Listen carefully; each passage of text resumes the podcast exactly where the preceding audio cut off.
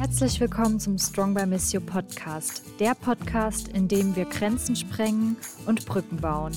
Wir bringen dir die Welt in dein Wohnzimmer. Wir sprechen mit jungen Menschen weltweit über soziale Gerechtigkeit, Politik und Spiritualität. Here we go. Ja, herzlich willkommen zu unserer neuen Folge hier beim Strong by Miss You Podcast. Wir haben eine neue Gästin zu Besuch und das ist die Annelie Boros. Annelie wird am Montag auch bei uns sogar live in Aachen sein, weil wir mit ihr einen Filmabend machen. Sie hat einen sehr tollen Film über die dekolonialen Befreiungskämpfe in Südafrika äh, gedreht und da auch sich mit der Frage des Weißseins beschäftigt. Ähm, genau, diesen Film findet ihr auch auf YouTube. Wir werden euch den Link auch im Beschreibungstext zu dieser Podcast-Folge mit angeben. Also von daher, wir empfehlen euch auf jeden Fall, schaut euch doch mal den Film an, der geht 25 Minuten. Dann wisst ihr auch, wovon wir genau hier im Podcast heute sprechen. Wir werden den Film zusammen ein bisschen analysieren und genau, sagt uns doch dann gerne auf Social Media, was ihr vom Film haltet und wir hoffen, dass ganz viele am Montag dann auch dabei sein werden. Genau, Annelie, herzlich willkommen hier bei uns im Podcast heute. Schön, dass du da bist. Wir freuen uns, dass alles geklappt hat. Ja, ich mich auch. Danke für die Einladung. Ja, Annelie, vielleicht direkt zu Beginn. Ich habe ein bisschen schon angeteasert, aber wer bist du und was machst du denn genau? wer bist du? Eine große Frage. Also vielleicht mal so die Hard Facts. Ähm, ich bin Annelie Boros, ich bin 30 Jahre alt, ich lebe in München und ähm, ich habe an der Filmhochschule München studiert bis vor zwei Jahren, ähm, Dokumentarfilmregie und arbeite in verschiedenen Projekten ähm, in Deutschland ähm, an meinen Filmprojekten. Ich versuche gerade meinen ersten langen Dokumentarfilm zu finanzieren, was gar nicht einfach ist. Ähm, aber so generell ist, glaube ich, so meine Motivation, Filme zu machen oder warum mich das begeistert, ist, ähm, dass ich irgendwie Lust habe, bestimmte Dinge in der Welt mitzugestalten. Und wenn ich sehe, dass irgendwas cooler sein könnte für manche Menschen oder es anderen Leuten besser gehen könnte oder auch mir dadurch besser gehen könnte, wenn es allen besser geht, dann habe ich irgendwie Lust, da neue Geschichten zu erzählen. Und ich glaube auch so, dass dass, dass das Geschichten erzählen und auch neue Geschichten erzählen ähm, einen Riesenteil zu so, weiß nicht, gesellschaftlicher Transformation beitragen kann. Und ähm, deswegen bin ich davon irgendwie immer begeistert und hoffe, es klappt immer irgendwie und man kriegt das Geld zusammen, um seine Filme zu machen. ja. Ja, und ich bin auf deinen einen Film eben gestoßen beim Recherchieren schon vor einiger Zeit, der sich ja Fuck White Tears nennt und eben in Südafrika spielt.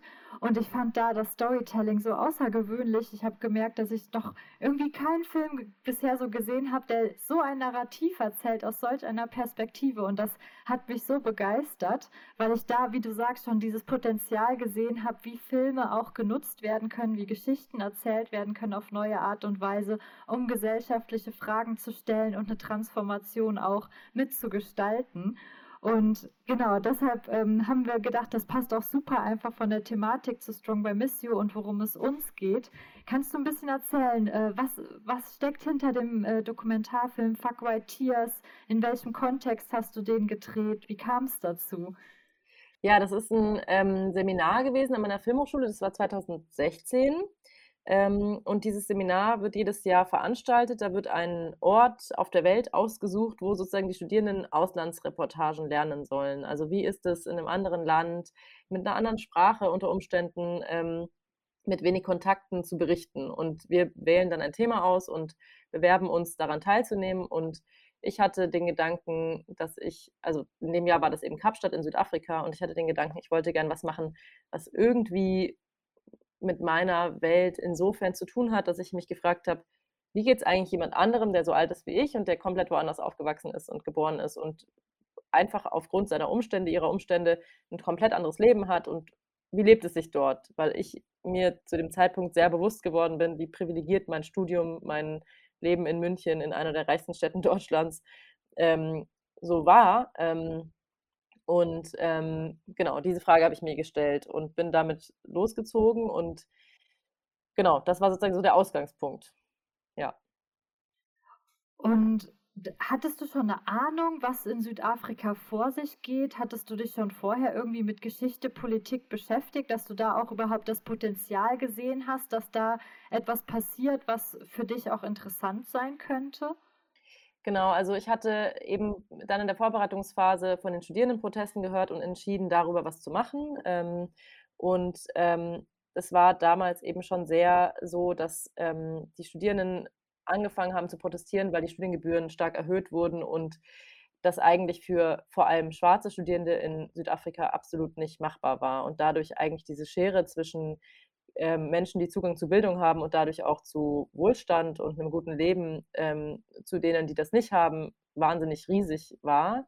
Ähm, und wir haben uns dann eben in Seminaren auf diese Reise vorbereitet. Wir hatten, glaube ich, 6 sehr intensive Wochen. Ich weiß grad nicht mehr genau, ob 6 waren, aber wo wir die Geschichte Südafrikas gelernt haben, uns gegenseitig vorgestellt haben und recherchiert, wo wir waren eben 6 Studierende, die jeweils einen Film machen und jeder hat zu unterschiedlichen Stoffen recherchiert. Das heißt, wir sind auch in verschiedene Bereiche so reingegangen. Es ging einmal ums Fischen und die Überfischung und warum Fischer in Südafrika weniger Zugang haben zu den Meeren und so weiter als andere und so.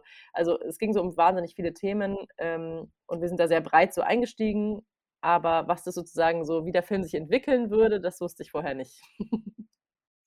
Mhm, mhm. Genau, es geht ja sehr stark um dieses Thema Dekolonialisierung, also dass auch eben da ja sichtbar gemacht wurde, dass eben die ökonomischen Besitzverhältnisse auch nach der Apartheid immer noch höchst ungleich verteilt sind im Land. Aber ich glaube, es ging ja auch noch um mehr, also auch generell um die Dekolonialisierung, wie gelehrt wird, also was Bildung ist, was Wissen ist und wer eigentlich auch das Curriculum mitgestaltet und was da unterrichtet wird, dass das ja auch, glaube ich, sehr eurozentrisch immer noch geprägt ist, also dass viel die Geschichte, Kultur, Literatur aus dem globalen Norden eben rezipiert wird. Und äh, ja, und das stelle ich mir einfach als große äh, Gemengelage dann ja auch vor. Äh, war dir das Thema Dekolonialisierung und auch der anhaltende Rassismus in Südafrika, war das irgendwie schon ein Thema, womit du dich vorher auseinandergesetzt hast? Weil es ja ein sehr komplexes dann auch ist, gerade in Südafrika, wo Rassismus ja auch schon während der Apartheid natürlich das strukturierende Merkmal eigentlich auch für die gesellschaftliche Zusammensetzung war. Ähm, und das ja anscheinend dann auch bei diesen Studentenprotesten wieder hochgekommen ja. ist. Hattest du dich mit diesen Themen inhaltlich vorher schon auseinandergesetzt gehabt? Also, ich glaube, ich habe mich auf einer emotionalen Ebene damit auseinandergesetzt, aber ich glaube, ich habe mich nicht auf einer ähm, so faktischen Wissensebene damit auseinandergesetzt. Also, damit meine ich, dass ich ähm, dass mir Rassismus in Deutschland bewusst wurde zu der Zeit extrem und, ähm, dass ich gemerkt habe, was in mir selber alles drinsteckt an Bildern, Vorurteilen und Rassismen. Ähm, und dass ich mich gefragt habe, also dass ich mich dann eben sozusagen gefragt habe, wie wird das wohl in Südafrika sein, wo so extreme Welten aufeinander prallen? Und ähm, da muss ich sagen, da ich, war ich nicht gut genug vorbereitet für den für die Reise, was, glaube ich, an mehreren Sachen liegt. Also ich glaube, es liegt auch daran, was hat die Uni an DozentInnen ausgewählt, die wir vorher getroffen haben. Ich glaube, da hätte man eine viel diversere und breitere ähm, auch für uns Vorbereitung und Bildung bereitstellen können. Also ähm, wir hatten einfach dann auch sehr viele weiße Dozierende, obwohl es irgendwie gar nicht, also das war gar nicht angemessen dem, was uns dann begegnet so und irgendwie ähm, das war irgendwie, finde ich, von, auch von Hochschulseite ähm, hätte viel besser sein können und hätte anders sein müssen eigentlich. Ähm, und ich hatte so eine Ahnung, ich hatte angefangen, Studierende zu kontaktieren, schon aus München und hatte eben mit Leuten geschrieben. Und da kamen mir auf jeden Fall schon so die ersten ähm, Sprüche entgegen, so, warum kommst du denn hierher? Ich meine, irgendwie alle in Südafrika wussten auch, was gerade 2015 in München an den Bahnhöfen los war. Da kamen wahnsinnig viele Geflüchtete an alle waren so, bei dir ist genug los, so, was, warum machst du diese Reise? Mhm, und da fing es an, sozusagen, dass ich mir gedacht habe, so, okay, das wird spannend. Und trotzdem hatte ich das Gefühl, ähm, aus meiner Erfahrung als Filmemacherin, wo natürlich häufig eine Skepsis gegenüber einer Kamera anfangs ist, dachte ich mir so, dann kommt man hin, dann ist man voll nett und dann sagen alle so, ja, passt schon, genau. Also das war halt wahnsinnig naiv, so, weil ich habe total, ich habe nur die individuelle Ebene gesehen, so auf einer Freundschaftsebene, wie man so connecten kann mit Menschen. Aber ich habe diese komplette Struktur, dass ich meinen weißen Körper nicht verlassen werde und die schwarzen Leute auch weiterhin ihren schwarzen Körper nicht verlassen werden und wir dabei ähm, einfach aufeinanderprallen mit unterschiedlichen Geschichten und Erfahrungen. das wusste ich zu dem Zeitpunkt nicht, wie extrem das ist. Ja. Mhm. Das heißt quasi bei diesem Vorbereitungs, bei den Vorbereitungswochen waren jetzt auch gar nicht die südafrikanischen ProfessorInnen mit involviert, dass ihr da schon mal irgendwie Online-Gespräche hattet und auch gemeinsam an dieses Filmprojekt herangegangen seid und zusammen überlegt hättet, wie könnte man das denn umsetzen. Ja. Sondern die Vorbereitung war wirklich nur von München aus genau, sozusagen. Genau. Ja. Okay, ja. Mhm. Und auch, da muss man auch dazu sagen, also das ist eigentlich der Wahnsinn, da, da, da schlage ich echt die Hände über den Kopf zusammen im Nachhinein, aber der einzige einzige schwarze Dozent, mit dem wir gesprochen haben in der Vorbereitung, war jemand, war jemand, der seit, ich weiß es nicht mehr genau, aber seit Jahren bei BMW in München gearbeitet hat, relativ wohlhabend war und halt mhm. halt irgendwie eine komplett andere Perspektive hatte als die Studierendenproteste von unten wirklich so aus der totalen, so auch bedürftigen Gruppe, die gesagt haben, wir kommen nicht mal an Bildung ran, wir können nicht mal zur Uni gehen. Also mhm. es ist, das waren halt Weltenunterschiede. Und da das war ein totaler Fehler, auch würde ich sagen, von meiner Hochschule, wo man sagen, wo man sagen muss, ähm, die Vorbereitung muss komplett divers sein und da müssen unterschiedliche Leute irgendwie vorher aus dem Land sprechen. So, ja.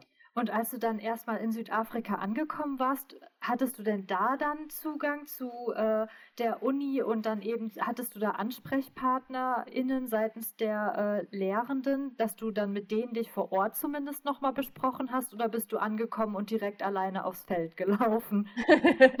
nee, da hatten wir schon auch krass vor, einfach da anzukommen und dann sein, seinen eigenen Film zu machen und ja. eigentlich hat man keinen direkten Ansprechpartner vor Ort.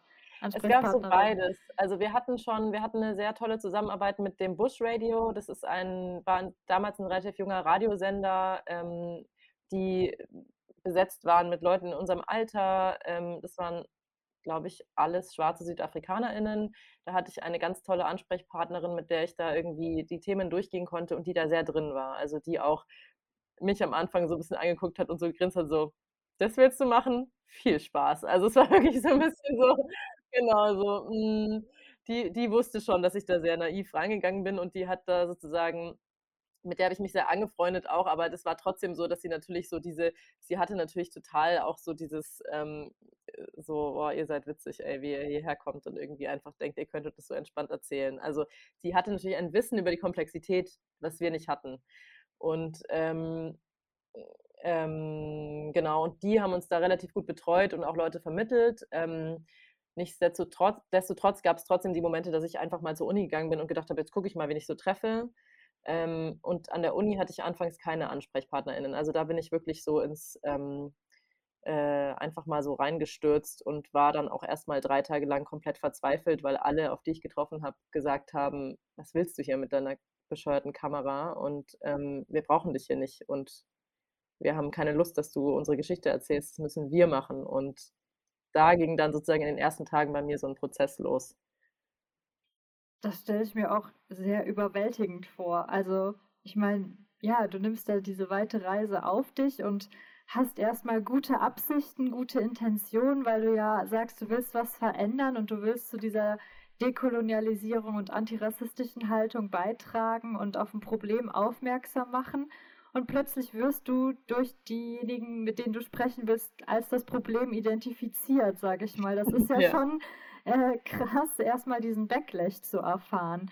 Ähm, wie, wie war das dann für dich? Also dann, du sagst frustrierend und wie bist du daraus dann wieder rausgekommen? Also, dass du nicht gesagt hast, okay, ich packe meinen Koffer wieder, dann fahre ich wieder zurück und erkläre das Projekt für gescheitert sozusagen. Ähm, was ist dann weiter in dir vorgegangen, als du gemerkt hast, die Idee geht irgendwie nicht auf? Ja, ich glaube, da, ähm, da sind wir dann schon beim Begriff White Tears so ein bisschen, wo wir vielleicht mhm. später nochmal genauer dazu kommen können.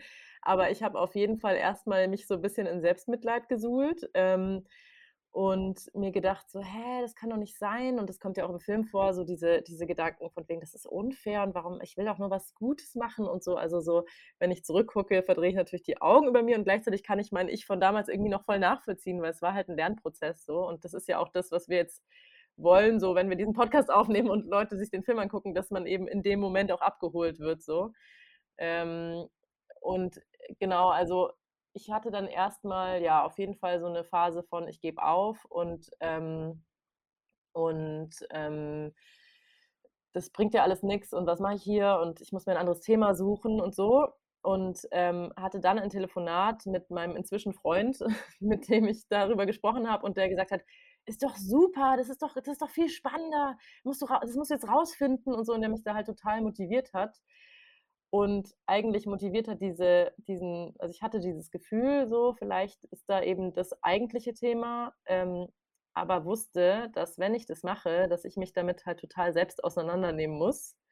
Und diese Hürde hatte ich natürlich noch und dachte erst so: „Oh ne, warum sollte ich das machen? Dann, äh, können bin ich so angreifbar und alles so.“ Ähm, aber habe dann durch diesen kleinen Tritt in den Hintern irgendwie mir gedacht: „Okay, so, das ist jetzt darum geht's jetzt. Und das ist jetzt wenn ich wirklich irgendwie was verstehen will, dann muss ich das jetzt machen.“ Und dann habe ich mich da irgendwie so reingeworfen, hatte da auch Unterstützung von 'ner Kommilitonin, Gisela, die mit mir zusammen den Film gemacht hat und, ähm, mit der das halt also, mit der wir wahnsinnig viel diskutiert haben und auch mit dem Rest der Gruppe war das eigentlich so das Hauptthema, weil das uns ja alle angegriffen hat. Das hat ja auch die Filme der anderen angegriffen, die ganz andere Dinge thematisiert haben.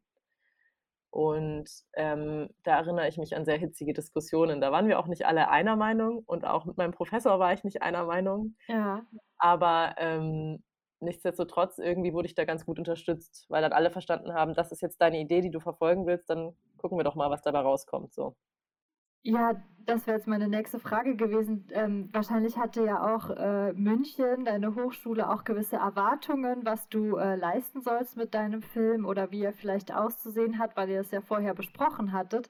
Wie wie hast du das dann auch deinem Professor kommuniziert, dass dass du da irgendwie anders rangehen musst und auf welche Hürden du da jetzt gestoßen bist? Hat er das nachvollziehen können oder hat er mit dir dann zusammen 'n neuen Plan entworfen? Wie war da auch seine Reaktion? Weil es ist ja auch sozusagen 'n Zurückweisen der Hochschule in Anführungszeichen in dem Moment, dass da gesagt wird: „Ja, ihr schickt uns hier deutsche weiße Leute nach Südafrika und lasst die da mit ihren Kameras auf uns los.“ Wie wie war seine Reaktion darauf? Na ja, halt sehr unterschiedlich. Ich glaube, das hat auf jeden Fall 'n Generationenkonflikt mit sich gebracht irgendwie und das ist aber auch okay. Also, ähm, ich ich habe da wahnsinnig viel gelernt, auch in der Auseinandersetzung mit ihm. Also, ist auch lustig, weil ich jetzt weil er jetzt von der Hochschule grade verabschiedet wird jetzt und ich jetzt grade gedacht habe: „Oh, ich würde gern mich noch mal bedanken“, weil ich irgendwie ich hatte da zwar 'nen großen Kampf und es war auch irgendwie hart, aber irgendwie glaube ich auch, ähm, dass ich dadurch sehr viel gelernt habe, auch so bei meiner Position zu bleiben oder das irgendwie zu verteidigen, was mir wichtig ist. Und wir waren auf jeden Fall unterschiedlicher Meinung. Ähm, er hatte auch, ähm, die Bewegung als sehr radikal eingestuft, was bestimmt stimmt. Also, ähm, die Forderungen sind auf jeden Fall radikal. Und, ähm, ich glaube, es ist 'n unterschiedliches Verständnis von Journalismus und Erzählen gewesen, was wir vielleicht auch durch 'ne unterschiedliche Generation irgendwie mitbringen. Also, hm ich will jetzt das auch gar nicht falsch darstellen, wie er das sagt, weil ich jetzt auch gar nicht weiß, ob er da jetzt immer noch so der Meinung ist. Aber damals habe ich so wahrgenommen, dass es sehr so diese Idee gab: „Du kannst über alles berichten und du hast das Recht als Journalistin, da hinzugehen und alles zu erzählen.“ Und ich glaube, das stimmt, dass man das Recht hat zu berichten. Da würde ich auf jeden Fall absolut mitgehen. Aber die ich habe mir halt die Frage gestellt: „Wie?“ Und, ähm, welche welche, ähm inwiefern thematisiere ich meine Perspektive mit? Und, ähm, da ging's dann viel um: Kann man objektiv erzählen? Weil ich glaube, das ist ja in der Wissenschaft, äh, auch irgendwie so 'n Thema, so kann man wirklich sagen: „Ich schreibe hier 'nen objektiven Text“, weil ich glaube nicht. Also, ich glaube eigentlich, man hat halt immer 'nen man wählt immer 'nen Fokus, man wählt immer 'ne ähm, 'ne Themensetzung. Man entscheidet sich immer, ähm, worüber man berichtet, wo man hinguckt. Also, wenn jetzt ich meine, wir haben's wir sehen's ja auch, wie viel diverser das Erzählen in letzter Zeit wird und auch die Wissenschaft in 'ner Art und Weise. Es dauert, aber es ist irgendwie so, ähm, wie viel plötzlich mehr über feministische Themen geforscht wird, wie extrem lang es hinten rübergefallen ist. Keine Ahnung, ähm, Forschung zur Pille, zu weiß ich nicht, zu zu, äh, weiblichen Herzinfarkten, keine Ahnung, lauter so Themen, wo man irgendwie merkt, so, das ist eben von wenn nur Män weiße Männer an der Forschungsmacht sozusagen sind, dann wird da nicht hingeguckt, weil's nicht relevant für sie ist. Mhm. Und deswegen glaube ich sozusagen, komplett objektiv ist Forschung nie, sondern sie hat immer 'nen Fokus, weil es immer 'n Interesse gibt. Und ich habe 'nen Interesse und deswegen gucke ich da genau hin. Und 'ne schwarze Person hat 'n völlig anderes Interesse unter Umständen in 'ner anderen Lebenssituation und guckt woanders hin. Und darüber habe ich viel mit ihm irgendwie diskutiert, weil ich in dem Film eben gerne meine Perspektive erzählen wollte. Ich wollte gerne sagen, warum ich das so empfinde oder warum ich glaube, dass ich darüber jetzt keine Wahrheit erzählen kann, sondern nur meine Wahrheit oder eine Empfindung oder wie ich was wahrnehme, aber eben nicht, wie die Sachen sind, so. Und das haben wir, glaube ich, damals unterschiedlich gesehen. Vielleicht jetzt gar nicht mehr so, weiß ich nicht. Da müsste ich jetzt heute noch mal mit ihm drüber diskutieren. Mhm. Und, ähm, für diejenigen, die vielleicht den Film noch nicht angesehen haben, wie machst du das? Also, wie hast du dann das Storyboard, sage ich mal, umgeschrieben? Wie hast du das von der Kameraführung gemacht, wenn du sagst, du hast dich auch selber thematisiert? Also, wie hast du das dann grafisch und, äh, von der Erzählweise dargestellt? Mhm. Ähm, also, es gibt im Film eben diese relativ eher klassischen journalistischen Elemente von Interviews und ähm, wo ich eben das Geschehen zeige und darüber im Off-Text spreche. Ähm, und es gibt die, ähm, es gibt eine Ebene, die mir dann eben noch so in letzter, ähm, in letzter Sekunde eingefallen ist. So am vorletzten Tag sind wir dann eben in aller Herrgottsfrühe noch irgendwie auf den Tafelberg gestiegen, der die ganze Zeit vor unserem Zimmer vor uns ragt, über uns ragte. Hm, und in dieser Tafelbergebene, das ist so ein bisschen so diese so eine bisschen symbolische Idee. Das kann man jetzt platt finden oder gut finden. Das habe ich ganz unterschiedliche Sachen gehört. Ähm, aber so die symbolische Idee, ich besteige einen Berg und mache eine Reise und das ist ein harter Weg und, ähm, am Ende, äh, sind da leider nur Wolken bei meinem Blick nach unten und ich weiß vielleicht ein bisschen mehr, aber ich habe jetzt auch nicht den totalen Durchblick und ich stelle eigentlich vor allem viele Probleme und Fragen hin, die sich dann auch die ZuschauerInnen weiterfragen können. Ähm Genau, und in dieser Ebene geht man mit mir wahrscheinlich so, glaube ich, so diese Reise mit. Also äh, auch zeitlich gesehen. Am Anfang eben diese Desillusionierung und dieses, diese Frustration und auch irgendwie Wut und irgendwie, ich wollte ja irgendwas Sinnvolles machen, warum versteht mich keiner? Und dann treffe ich im Laufe des Films auf verschiedene Leute und man landet immer wieder mit mir auf diesem Wanderweg und dann ähm, geht eben so diese Entwicklung mit, die ich halt mache, indem ich sozusagen irgendwie immer mehr verstehe, warum ich eigentlich so am Anfang zurückgewiesen wurde. Mhm. Ja. Ja, und ich finde es so spannend, dein Ansatz, weil man, wenn man dich jetzt reden hört, dann könnte man meinen, du trittst auch als Hauptfigur in deinem Film auf. Aber mhm. tatsächlich bist du ja nie zu sehen. Also mhm. man sieht dich ja nicht als Annelie Boros. Man sieht vielleicht ja. deine Füße und man hört deine Stimme aus dem ja. Off. Und du erzählst deine Perspektive und setzt dich mit deinem Weißeln auseinander und beschreibst diese Zurücksetzung. Also auf der einen Seite ist es schon ein Film über dich und deine eigene Positionierung, aber man sieht dich ja im ganzen Film nicht.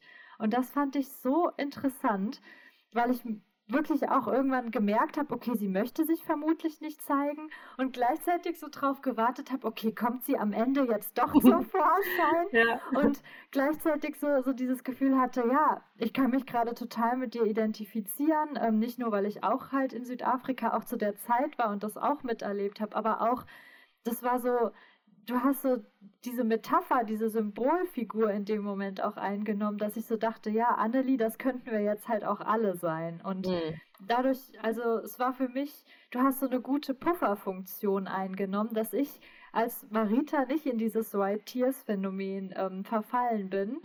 Ähm, mhm. Und ich dann aber sehr, also ja, sage ich mal, vermeintlich konstruktiv mich mit der Problematik auseinandersetzen konnte. Ja. Ähm, und das hat mir extrem geholfen, ähm, auch meine eigenen blinden Flecken wahrzunehmen. Ja. Wie, wie bist du auf diese Idee gekommen? Das fand ich wirklich so genial gemacht. Oh, ich glaube, das war gar nicht so bewusst. Also, oder das erinnere ich mich zumindest jetzt nicht. Ich glaube, hm, ich habe sehr davor zurückgeschreckt, mich überhaupt zu zeigen, weil ich das einfach ich meine, ich habe den Beruf hinter der Kamera nicht ohne Grund gewählt. ähm, und ich das auch aus nicht so vielen also ich, ich studiere Dokument oder habe Dokumentarfilm Regie studiert und das Dokumentarfilm und Journalismus haben insofern so einen inneren Kampf immer, dass, dass der Dokumentarfilm so einen künstlerischen Anspruch hat und eben nicht dieses, ich stelle mich mit dem Mikrofon hin und sage, hallo, mein Name ist Annelie Boras und hier sind wir da und da, sondern dass man sozusagen so einen, ähm, ja, ein anderen, anderes Erzählen lernt eigentlich ähm, und ähm, da, deswegen habe ich mich dagegen irgendwie so gewehrt, das so zu machen, so dieses sehr, sehr klassische Reportagige, ähm, weil das irgendwie nicht mein Hauptinteresse war, als ich an die Uni gegangen bin. Und ähm, ich hatte aber schon die Idee, ob man die Kamera umdrehen könnte, ähm, weil das ja irgendwie immer so ein bisschen so dieser Punkt war. Ich habe halt irgendwann gemerkt, was das für ein auch für ein Machtinstrument irgendwie ist. Also, man kommt mit dieser Kamera dahin und man guckt auf die Leute drauf und nicht jeder in 'ner Massensituation hat die Möglichkeit zu reagieren und zu sagen: „Hey, ich möchte vielleicht nicht gefilmt werden“ oder so. Also, es ist so 'ne wir sprechen da irgendwie auch an der Uni immer mal wieder von so 'ner Art Waffe auch irgendwie, Ja. was 'nen heftiger Vergleich ist, aber es ist schon 'ne es ist 'n Machtinstrument, weil man ist die Person, die filmt, die was festhält und die dann, ähm, das auch benutzen kann in irgend 'ner Form. Und letztendlich bin ich die Person, die's schneidet und verwertet und die was draufspricht und die's interpretiert und dann sozusagen kommt das an bei den Zuschauenden so. Und um das umzudrehen, weil ich mir eben auch dieses dieser Dynamik dann bewusst geworden bin, hatte ich, ähm, 'n paar ProtagonistInnen auch mal die Kamera in die Hand gedrückt und gesagt: „So, wenn ihr uns mal was fragen wollt, dann macht es doch mal.“ Und das war irgendwie, ähm ich bei einem Interview bin ich mir ehrlich gesagt gar nicht mehr so sicher, was dabei gefragt wurde oder was dabei rauskam.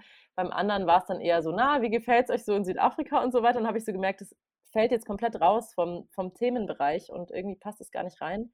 Und ich fand's auch auf 'ne Art und Weise scheinheilig, weil ich das Gefühl hatte na gut, dann dann täuscht man so dem Publikum vor: „Ja, wir haben ja das umgedreht“, aber letztendlich hat ja nicht mein Protagonist Lukhanyo oder oder Setu Mateveni, die auch selbst Filmemacherin ist und die auch Protago Protagonistin ist denen habe ich ja nicht gesagt: „Jetzt schneidet mal was draus und und kommentiert mal dieses bescheuerte Gelaber von dieser Annelie“, sondern letztendlich habe ich's mit nach München genommen und ich habe es geschnitten und ich habe wieder die die Macht darüber gehabt sozusagen, was erzählt wird, was ich rauslasse.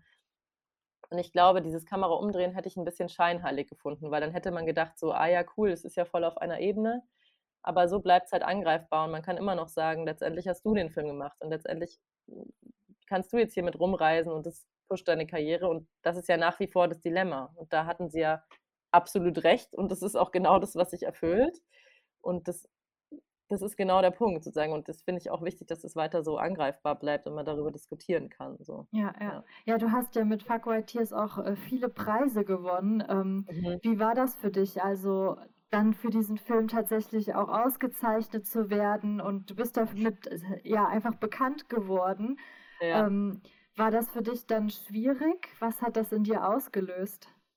Ja, das war absolut, äh, widersprüchlich. Also, ich dachte mir so 'n bisschen: „Hä, Leute, habt ihr den Film nicht geschaut, Mhm. bevor ihr den ausgezeichnet habt?“ Also, es war schon so: „Warum gebt ihr mir denn jetzt dieses Dilemma auf?“ Ähm, das war schon irgendwie verrückt, ähm, aber ich hatte irgendwie das Gefühl, ich habe halt also, ich habe versucht, das so auszugleichen. Ich war in den ersten 2, 3 Jahren wahnsinnig viel unterwegs mit dem Film und habe den bei unendlich vielen Seminaren und so gezeigt und bin wirklich also, ich habe viel Zeit investiert, für die ich auch oft kein Geld bekommen habe und habe, ähm, das dann tatsächlich so 'n bisschen damit gerechtfertigt, dass ich da ein versuche, eine also, das Engagement so reinzustecken, um dieses Wissen zu teilen und diese Bildungsarbeit zu teilen und, ähm, habe da eben war oft irgendwie Wochenenden unterwegs, statt irgendwie was mit meinen Freunden zu machen oder, ähm, auch andere Jobs machen zu können und so weiter.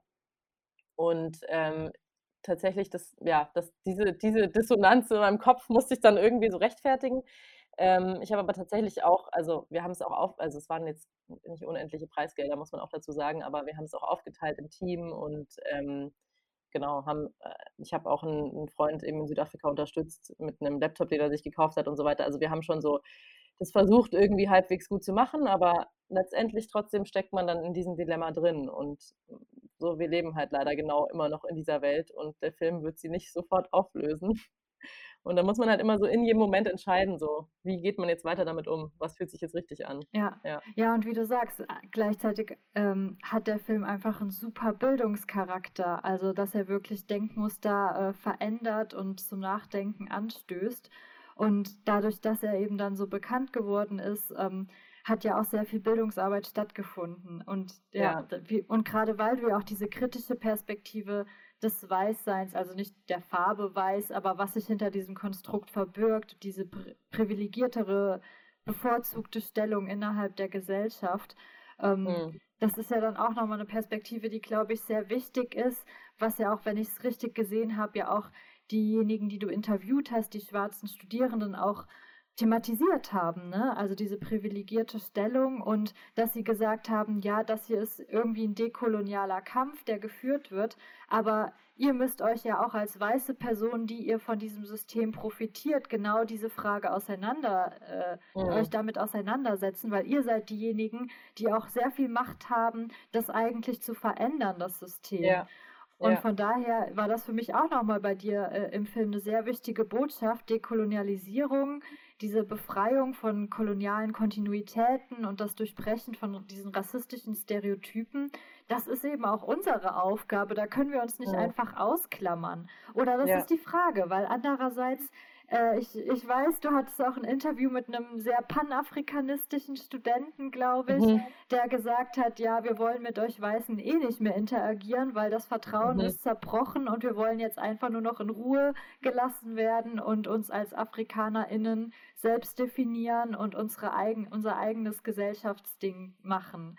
Ja. Also auch das ist ja auch wieder ja. eine krasse Aussage, wo ich dachte, wow, haben wir schon die Chance verpasst, wo wir uns irgendwie als Gesellschaft irgendwie noch miteinander versöhnen können und doch noch ja. irgendwie versöhnte Beziehungen ähm, aufbauen können, wie du meintest, ja. ne? Wenn ich erstmal da bin und beweise oder zeige, dass ich es gut meine, dass ich gute ja. Intentionen habe und Interesse an einem echten Dialog habe, ähm, haben wir das schon verpasst, sozusagen, diese Chance. Ja, ich denke mal, da gibt es eben auch beides und irgendwie es wird immer irgendwie auch ein bisschen widersprüchlich sein, solange die Welt so ist, wie sie ist. Also ich glaube, das darf man nicht missverstehen, dieses haltet euch komplett raus, weil das, wo man sich kommt, was sozusagen der, also der Anspruch oder sozusagen die, ähm, die Aussage war ja, wir als Schwarze müssen diesen Kampf führen und ihr habt da drin nichts zu suchen. Das heißt, der falsche Schluss daraus wäre, glaube ich, zu sagen, okay, cool, ich lehne mich zurück und ich mache mein Ding und ich lasse euch einfach äh, eure Arbeit machen weil man kann unterstützen, aber man, die Frage ist, wo stellt man sich damit hin? Also was zieht man dafür selber raus? Und ich, da gibt es bei mir tausend Widersprüche, weil, wie wir darüber geredet haben, es gab diese Preise, es hat für meine Karriere was gebracht, genau wie es prophezeit wurde von den Leuten dort. Ähm, und das ist, das ist natürlich Kacke irgendwie. Und andererseits kann ich natürlich diesen Raum auch nutzen, bestimmte Themen zu behandeln. Also ich kann ähm, ich kann versuchen, mich dabei nicht in den Mittelpunkt zu stellen. Ich kann versuchen, dass ich nicht die Person bin, die gefeiert wird letztendlich, dass ich jetzt diesen Film gemacht habe, sondern wie krass sind bitte diese Leute, dass sie es jeden Tag machen. Also, dass wir sozusagen wirklich, dass wir dahin gucken und dass das die Heldinnen der, dieser Geschichte sind. Und ähm, das ist, glaube ich, das Allerwichtigste, dass man sozusagen nicht sich einfach zurücklehnt und sagt, ich habe damit nichts zu tun, ich mache nichts, sondern dass man wirklich aktiv wird, aber halt in den Bereichen, über die man auch sprechen kann. Also ich glaube immer, da ist immer so die Frage, wie. Also rede ich jetzt darüber, ähm, hier Punkt 1, 2, 3, das ist das, was die schwarzen Studierenden in Südafrika brauchen. Darüber kann ich nicht sagen. Das müssen wir die Leute fragen. So, das können die sagen und dann selber dann gestalten, so wie es für sie gut ist. Aber worüber ich reden kann, ist mit anderen Weißen, was ja auch anderen schwarzen Leuten in dem Fall Arbeit abnimmt, ähm, ist äh, darüber zu reden, was wir da für eine Macht haben, was wir für einen Einfluss haben, darüber zu reflektieren, Bewusstsein äh, und äh, so dafür zu schaffen. Ähm, das, ist, das ist super wichtig, dass ich das mache, weil ähm, das nimmt einfach Leuten Arbeit ab und es ist wahnsinnig anstrengend für eine Person, die von Rassismus betroffen ist, darüber die ganze Zeit reden zu müssen und es immer irgendwelchen Leuten, die sich damit noch nie befasst haben, erklären zu müssen. Und diesen Teil, den habe ich jetzt das Gefühl, muss ich eigentlich machen. Also wenn ich eine Person treffe, wo ich merke, so, ähm, wow, die haben sich einfach damit gar nicht auseinandergesetzt und kommen hier so hin und denken, sie könnten den Raum einfach einnehmen, da will ich nicht, dass eine schwarze Person diese Arbeit machen muss und sagen muss, hey, so geht das nicht, sondern das kann ich einfach übernehmen. Und ich glaube, da kann man irgendwie so ein bisschen so ineinander greifen und sich helfen. Und ich glaube, da macht man auch immer wieder Fehler. Und dann wird man halt darauf hingewiesen und dann kann man auch daraus lernen. Also ich glaube, das auch zu akzeptieren, dass diese Fehler dazugehören und dass, dass man da irgendwie es auch nicht von Anfang an perfekt macht und dass es so Trial and Error mäßig ist, dass man einfach irgendwie ein kleines Rädchen ist, das ist auch okay. Also, ja. ja. Also ich finde, dein Film leistet da einfach eine sehr gute Arbeit, damit ja genau Menschen, die von Rassismus direkt betroffen sind oder rassistisch diskriminiert werden, diese Erklärungsarbeit sozusagen nicht mehr leisten müssen.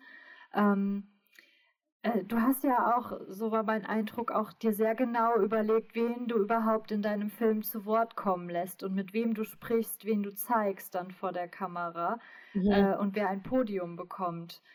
Kannst du Mhm. dazu einmal erklären, für die, die den Film nicht, noch nicht, noch nicht gesehen haben? Ich hoffe Ja. ja, dass wir das jetzt ändern, dass noch Ja. alle anderen, die es bisher nicht gesehen haben, jetzt dann tun. Ähm, Ja. äh, wie, wie hast du dich da entschieden, mit wem du sprichst und wer in deinem Film die äh, Sachlage auch erklären darf, in Anführungszeichen? Tatsächlich war das gar nicht es konnte gar nicht so bewusst sein, weil ich hatte überhaupt nicht die Möglichkeit auszuwählen, weil ich hatte gar nicht also, ich hatte wirklich am Anfang das Gefühl, niemand will mit mir sprechen und ich werde kein Interview bekommen. Das heißt, ähm, es gab eigentlich also, so wie du's wahr es ist schön, dass du's so wahrnimmst, aber, ähm, es waren tatsächlich dann ganz gute Fügungen so. Ähm, ich hatte bei der ersten also, unser allererster Drehtag, glaube ich, zweiter Tag in Kapstadt, war diese riesige Demo, die ganz am Anfang des Films vorkommt. Ähm, und es war sehr reizüberflutend für uns alle, würde ich sagen. Und ich bin da den ganzen Tag mit 'ner mit der riesen Gruppe von Studierenden, die mich also, mein meine Kommilitoninnen, die mich unterstützt haben, durch Kapstadt gedüst und wir haben versucht, irgendwie die Studierenden ausfindig zu machen, die da irgendwie ihren Protest auf die Straße bringen und haben, bis es dunkel wurde, irgendwie niemanden gefunden, der Studentin ist oder so. Ähm, und letztendlich sind wir eben auf diese Gruppe getroffen, wo Lucanio dabei war, der dann eben auch noch mal auftaucht. Und ich fand, dass er ähm, er er eben war auch Student, aber er war da jetzt gar nicht mit anderen Studierenden. Und er hat es einfach ich fand ihn sehr charismatisch und ich fand, er hat es irgendwie gut auf 'n Punkt gebracht, relativ schnell und so, dass ich das Gefühl hatte: „Ah, damit kann ich jetzt was anfangen als Person, die da sehr frisch reinkommt.“ Und, ähm, hatte ihn dann eben angesprochen, ob wir noch mal treffen können in mit mehr Ruhe, wenn ich weiter drüber nachgedacht habe und meine Gedanken geordnet habe.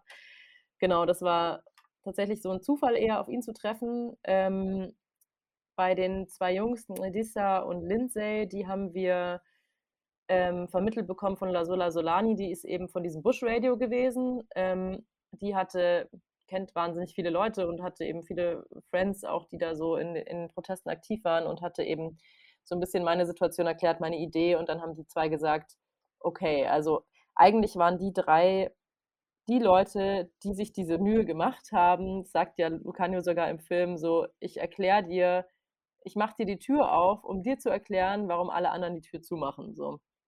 Und das war sozusagen so bisschen das, was die 3 gemacht haben, weil die mussten ja wirklich bei uns von null anfangen. Also, das sind ja Leute, die sich jeden Tag damit beschäftigen, die wahnsinnig viel Wissen darüber haben. Und, ähm, wir kommen da so hin und sind so: „Hä, warum wollt ihr nicht mit uns reden?“ Also, das war wirklich, glaube ich, für die 3 bestimmt nicht einfach, so diese Gespräche mit uns zu führen. Ähm genau und, ähm, dann kam noch Setu Matebeni dazu, die, ähm, selber Filmemacherin ist, die ich auch irgendwie durch 'n Zufall ich hatte eigentlich 'ne andere Person angefragt und dann kam irgendwie die Mail bei ihr an und dann haben wir uns irgendwie gef gefunden. Und, ähm, sie wurde mir aber schon mal empfohlen, auch von wir hatten Kontakt mit dem Goethe-Uns Institut vor Ort, die uns eben wo ich dann gemerkt habe, ach, dieser Name kam eigentlich schon immer war schon immer wieder aufgetaucht und irgendwie hat sich das dann so zusammengefügt. Ähm, und das war am letzten Tag, bevor wir ins Flugzeug gestiegen sind, habe ich dann mit ihr noch gesprochen. Und darüber war ich so dankbar, weil sie ja 'ne wahnsinnige Ruhe hatte und irgendwie auch noch mal, ähm, das Ganze aus 'ner, ähm bisschen also, ich wollte eben auch die Leute erwischen, die nicht sich so die die die Studierenden zu radikal finden. Also, ich wollte, dass alle da mitgehen können. Und ich wollte 'nen Film machen, wo wirklich wo keiner aussteigen kann. Also, weil ich wollte, dass das alle kapieren. Das heißt, ich fand es gut, noch mal jemanden von der, ähm, schulische also, von der von der lehrenden Ebene zu bekommen. Ich wollte aber auf jeden Fall nicht mit 'ner weißen Person sprechen, was, äh, eben immer so von meinem Professor der Objektivitäts äh, ähm, der Objektivität zuliebe gefordert wurde, so: „Du brauchst du musst mit 'nem weißen Professor von der Uni sprechen.“ Und ich dachte mir so: „Ne, ich glaube, dass meine Perspektive, die weiße Perspektive so viel Raum schon einnimmt in diesem Film.“ Und ich habe den Film ja auch gemacht im Grunde der lief dann auf BA Alpha und aufm DocFest München. Das war vorher schon klar, dass die da ausgestrahlt werden. Im Grunde für 'n deutsches Publikum, was größtenteils weiß ist und, ähm, sich, glaube ich, nicht damit so sehr auseinandergesetzt hat.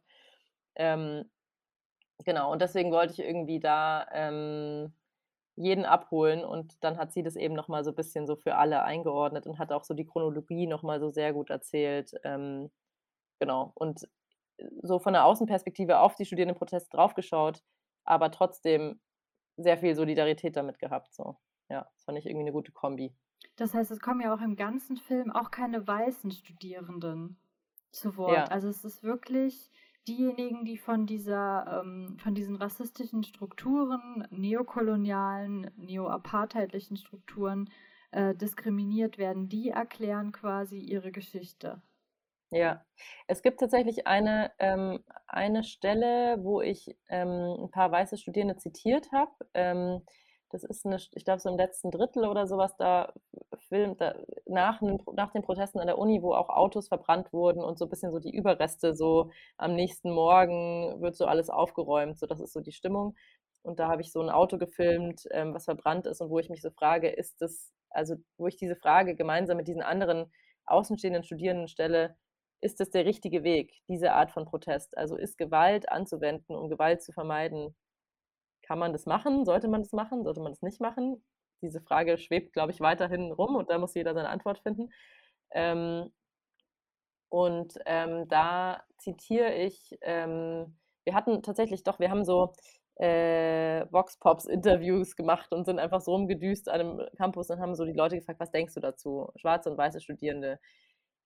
Die Leute, die außerhalb des Protests waren ja, es waren, glaube ich, unterschiedliche Meinungen, aber ich glaube, ich würde auch sagen, 2/3 waren eher so: „Hm, sie schneiden sich so ins eigene Fleisch. Die nehmen sich ja jetzt selbst die Unizeit weg. Ähm, das, äh, ist doch voll blöd, wenn die jetzt suspendiert werden. Das macht gar keinen Sinn“ und so. Also und die habe ich da so zitiert, aber ich wollte sie irgendwie ungern zeigen, weil ich auch da das Gefühl hatte, eigentlich soll dieser Raum jetzt dem Protest gehören so, ja.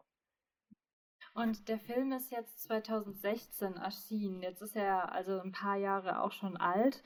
Was würdest du heute, ähm, aus der Retrospektive sagen, steht es weißen Menschen zu, einen Film über andere nicht weiße Menschen zu drehen und deren Geschichte zu erzählen? Oder, ähm, ja, was was wäre so deine Einschätzung oder welcher Ansatz scheint dir da noch am geeignetsten zu sein? Das ist ja auch grad 'ne Frage, die grad in den letzten 2, 3 Jahren, ähm, bei uns auch in Deutschland jetzt viel diskutiert wird. Der wer darf wen rezitieren, wer darf über oder mit wem sprechen und wer wem Ja. steht es zu, welches Narrativ dann auch für sich zu vereinnahmen?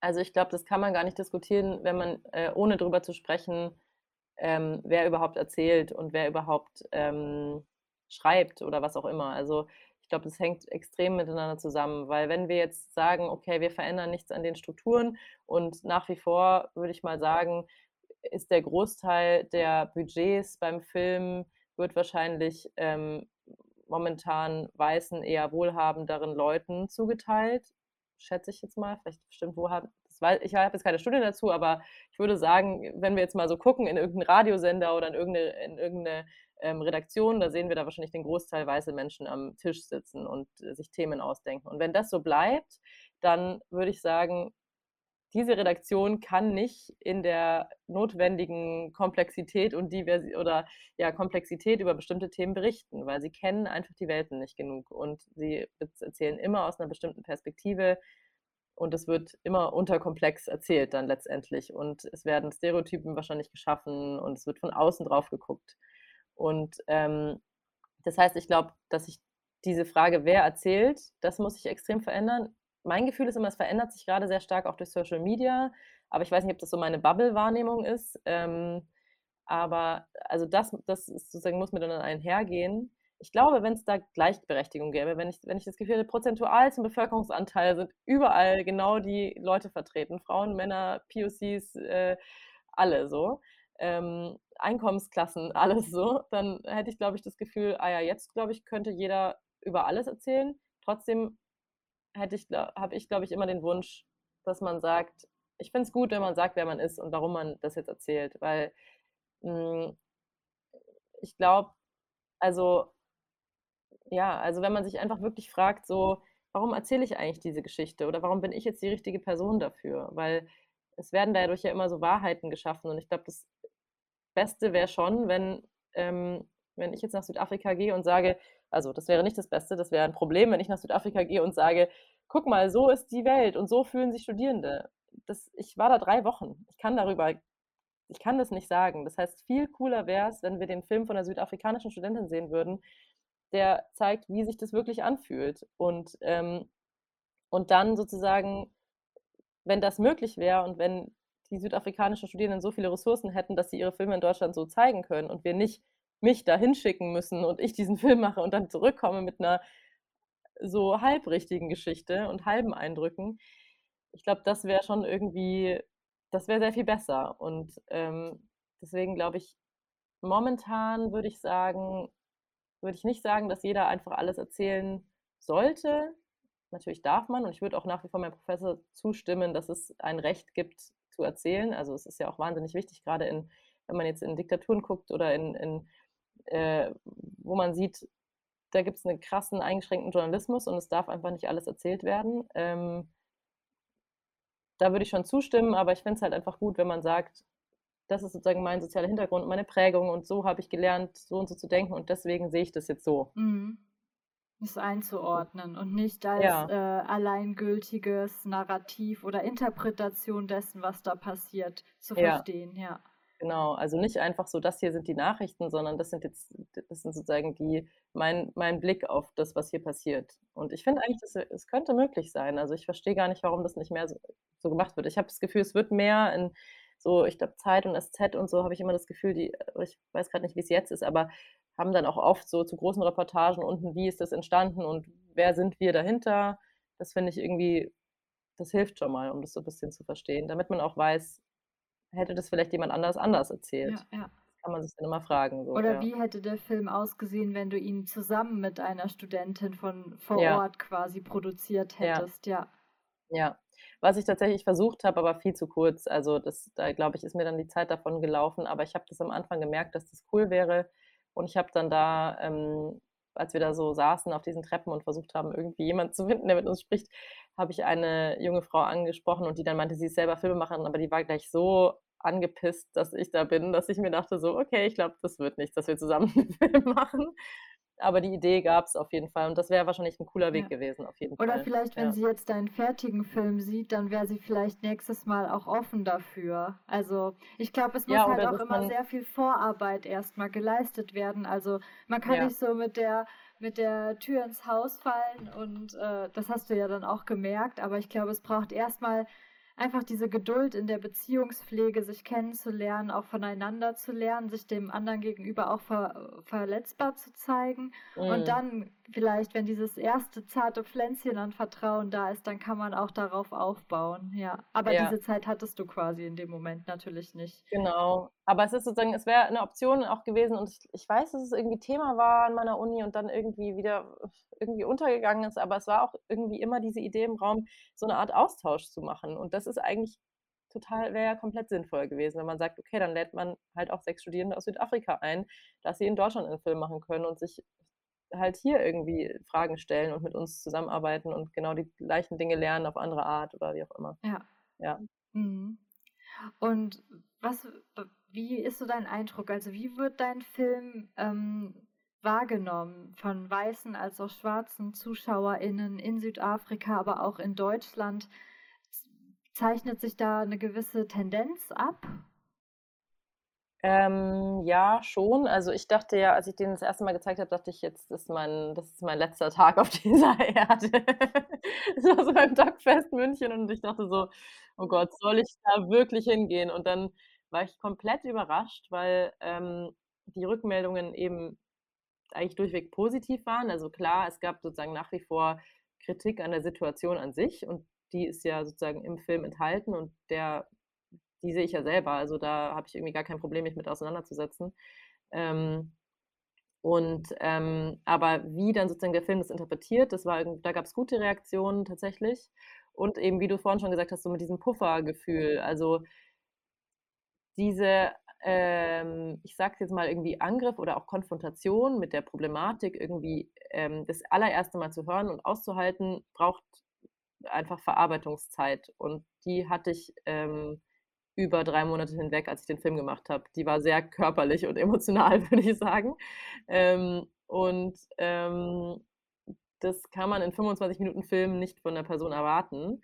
Ähm, aber es ist ja eigentlich relativ praktisch, wenn man, wenn man sozusagen merkt, ah, sie kriegt das jetzt ab und ich kann sozusagen nur ihre Learnings rausziehen, aber ich muss mir nicht die komplette Emotionspackung einmal in 25 Minuten geben. Klar, wahrscheinlich wirkt der Film nach und so und dann hat man wahrscheinlich verschiedenste Gefühle und das ist ja auch super, aber ähm, das hat irgendwie, da habe ich gemerkt, das funktioniert und das ist irgendwie, finde ich super, weil ich, für mich ist Film ja auch eine Form von Kommunikation und ich will ja auch verstanden werden und ähm, ich habe da wahnsinnig viele Erfahrungen gemacht und ich konnte dann einfach den ganzen, meinen ganzen Friends und Familie und allen in München diesen Film zeigen und dann haben die besser verstanden, wie es mir ging. Und das ist ja auch eine Form von, von sich verbinden mit anderen Leuten und irgendwie kommunizieren. Und ähm, genauso wurden dann eben die Studierenden in Südafrika auch verstanden. Also das war auch eine, sie konnten ihre Message auch nicht nur an mich kommunizieren, sondern jetzt an ein größeres Publikum.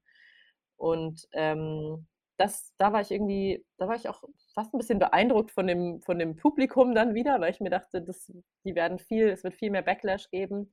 Aber da war ich dann irgendwie sehr positiv überrascht, dass dann doch irgendwie meistens, klar gibt es immer wieder die ein oder anderen, die da sagen, so darauf habe ich gar keinen Bock, mich darauf einzulassen, auf diese Argumentation.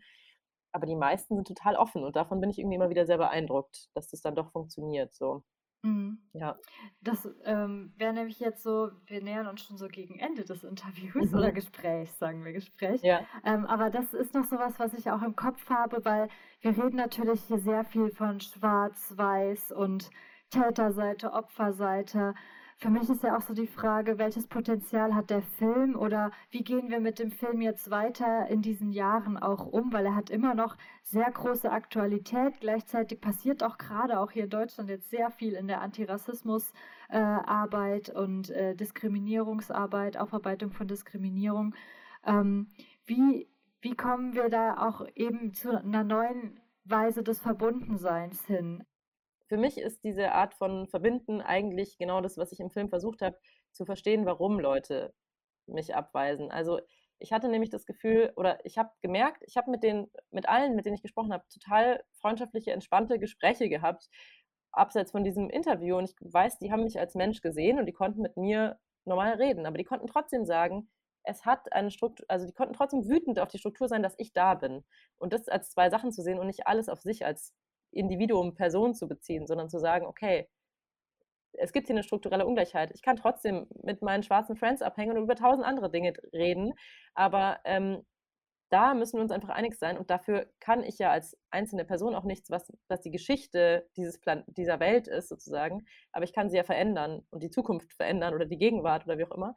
Ähm, und da, ähm, darüber ist ja keiner auf mich sauer. Ne? Also ich hatte nie das Gefühl, dass sie jetzt nicht damit meinen, sondern dass die eben die Geschichte weißer Menschen meinen. Und ähm, ähm, genau, also für mich ist dieses sich so verbunden fühlen eigentlich immer zu verstehen, warum ist eine Person wütend. Und wenn ich das verstehe, oder warum ist eine Person, hat eine Person keinen Bock auf mich jetzt in dem Moment. Und wenn ich das verstehe, habe ich eigentlich immer das Gefühl, es gibt diesen Kontakt. Und es war auch eigentlich so die Rückmeldung von den, von den Studierenden so letztendlich, dass sie eigentlich, ich habe mit allen weiter ein bisschen Kontakt gehalten so.